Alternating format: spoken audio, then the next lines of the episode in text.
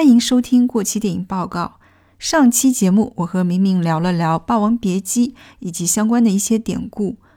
我们在实际的录制中，其实还聊了很多京剧的历史以及电影报酬的一些细节内容。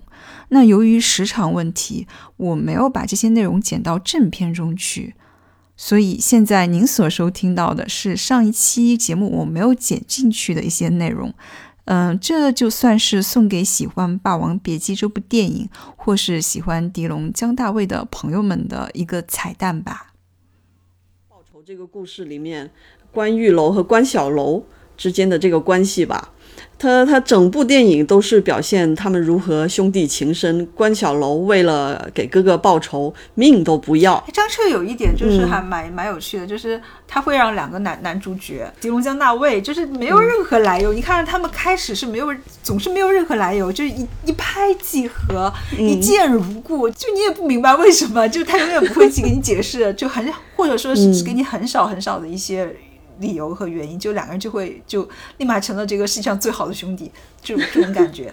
对，但至少在报仇里面，他还是给呃还是给出了一呃这一次他还是给出了理由的。他们毕竟就是从小一起学戏的兄弟，那就是。但到底是不是亲兄弟，我们不知道。毕竟他们的姓氏是一样的，呃，是不是亲兄弟我们不知道，但一定是从小一起学戏的，甚至还有一道回忆杀，就是呃。关小楼在报完仇，临死之前回想到自己和练戏的时候，对当年练戏的时候，一个跟斗没有翻好，差点掉在地上。然后呢，关玉楼是怎么把他扶起来？然后两个人相视一笑。张彻的很多男性情谊都在这个相视一笑里面了。嗯，那回到说故事里面的留白，就这个留白就太多了，也难怪李碧华会开脑洞的。就你想，他们俩的关系那么好，那为什么就分开了呢？没有在一个戏班子里，呃，既然是从小一起学戏，但为什么长大以后不像《霸王别姬》呃段小楼和程蝶衣一样，在一个戏班子里面唱戏呢？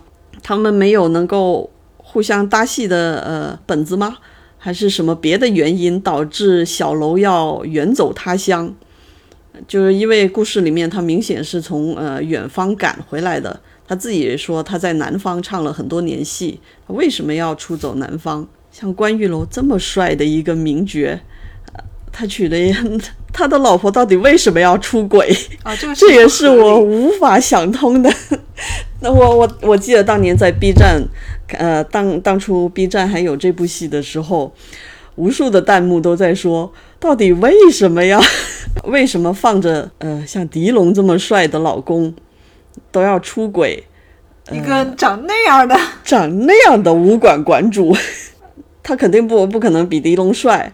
然后你说他是才华比狄龙好，武功比狄龙高，就像也没有呀。刺马里面，刺马里面说景丽演的那个角色就是出轨，就是哦，景丽演景丽演的那个角色，她老公是就是陈陈官泰哦，陈官泰长这样，然后她出轨出出到出出狄龙，那大家都是很多很多弹幕立刻就表示非常能理解。如果你老公是狄龙的话，你为什么还要去出轨，类似于长成陈官泰这样的呢？对吧？刺马那个是合情合理的，但你要反过来，这个事情就不合情合理了。在电影里面表现到，就是呃，关玉楼，也就是狄龙发现，嗯，他的妻子出轨的时候，那一段戏其实也是挺诡异的。狄龙对他的老婆似似乎就是说有一种有火发不出来，然后又无可奈何。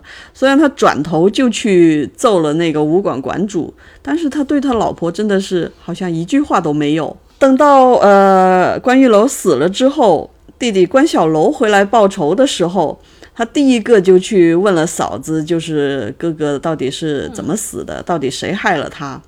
然后嫂子的态度也非常的奇怪，就是感觉她对于呃自己的老公就关玉楼挺怨恨的，还说他死的该。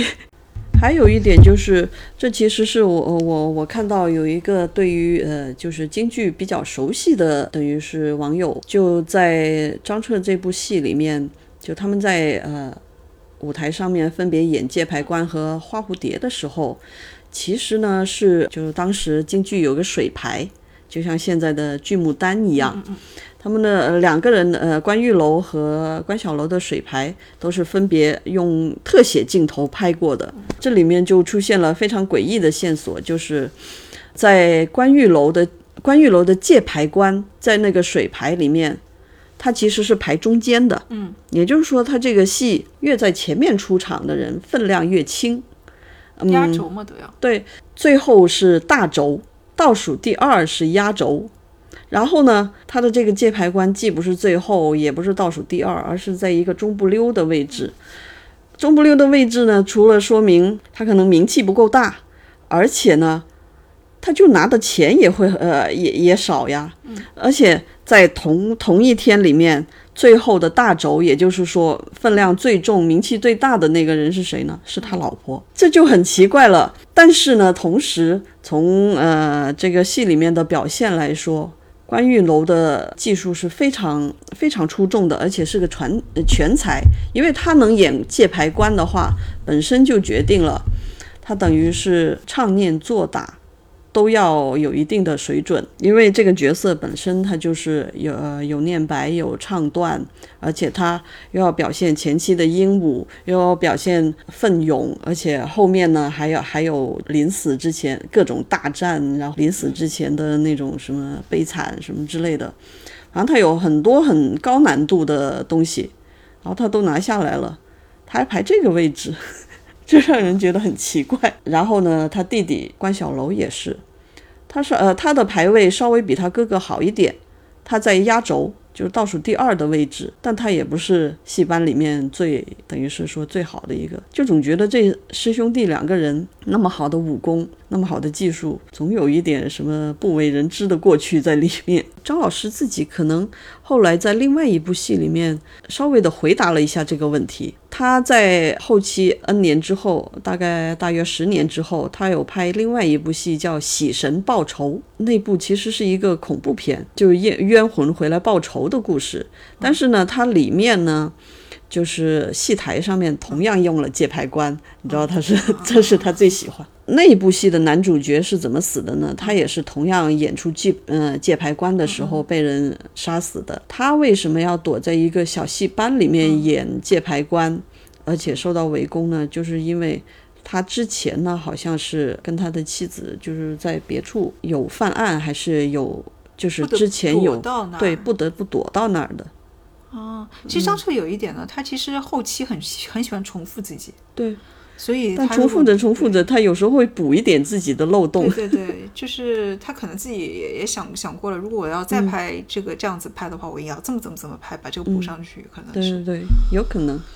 然后说完了张彻的话，其实还有一点就是，呃，前面我们也提到说，一个创作者吧，李碧华在创作这个故事的时候，肯定还是受到多方面的影响嘛。也有很多人有一个误解的，就是段小楼这个名字的来由，就我们前面其实已经提到，无论是罗启瑞还是李碧华，直接或者说间接的承认过，他们这个就是为了致敬张彻。但是张彻当年就是拍这个戏的时候，关小楼这个名字是怎么来的呢？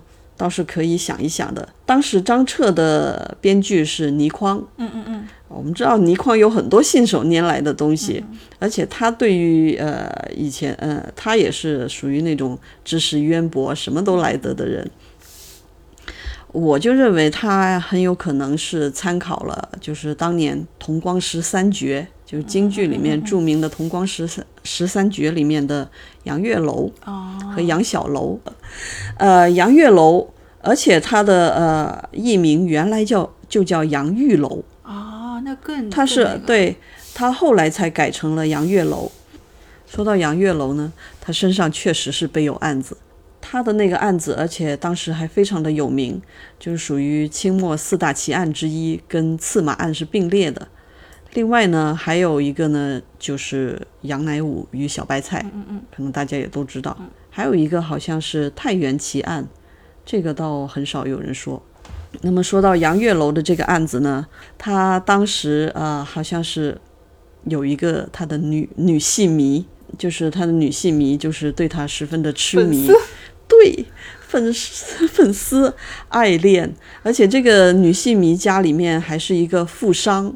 富商之女，嗯，我们前面其实也提过，这个就是嗯，像戏子这样的话，良贱不婚嘛，他确实是呃，杨月楼是确实是不可能娶她的。呃，这个女戏迷呢，就真的十分痴迷，就趁自己父亲等于是呃，就外出去呃经商的。的时候呢，就是等于是跟他妈妈，他呃就打通了他妈妈的呃那条线，然后呢，他妈妈就答应他跟杨月楼结婚。实际上，这个婚姻呢，等于就是没有得到家长的同意了，嗯，没有得到父亲的同意。然后呢，他的一个叔叔还是什么。就发现了这件事，然后就去告他们。等他父亲呃什么的家长回来，就更不得了了。杨月楼就背上了一个等于是拐骗杨家呃良家妇女这么一个罪名，而且呢被还被打了板子，差点就是终身残疾。后来呢还是慈禧大赦天下。所以呢，他才侥幸的没有就是被判以更高的呃判以更多的那个刑罚。不是我最最终最关心的是，他后来跟这个女戏迷在一起了吗？没有，没有啊，嗯，可惜啊。但女戏迷的呃后来后来的下落，我也反正我看的资料里面好像没有很清楚的说。对，但是杨月楼呢，他后来生了个儿子呢，就是杨小楼，却比他更有名。这位是真霸王。而且杨小楼同时呢，还呃，就是说擅长猴戏，当时也是一绝。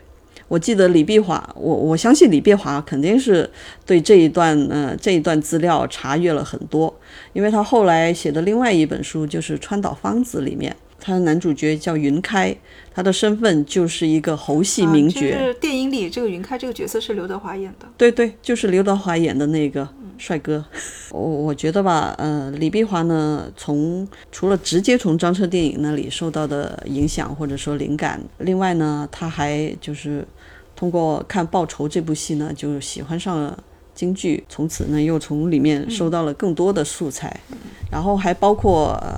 从他喜爱的狄龙和姜大卫身上，也吸取了一定的这个脑洞，或者说是一些小小的细节。哎哎，他死了吗？哎对，呃，呃，哎死了啊。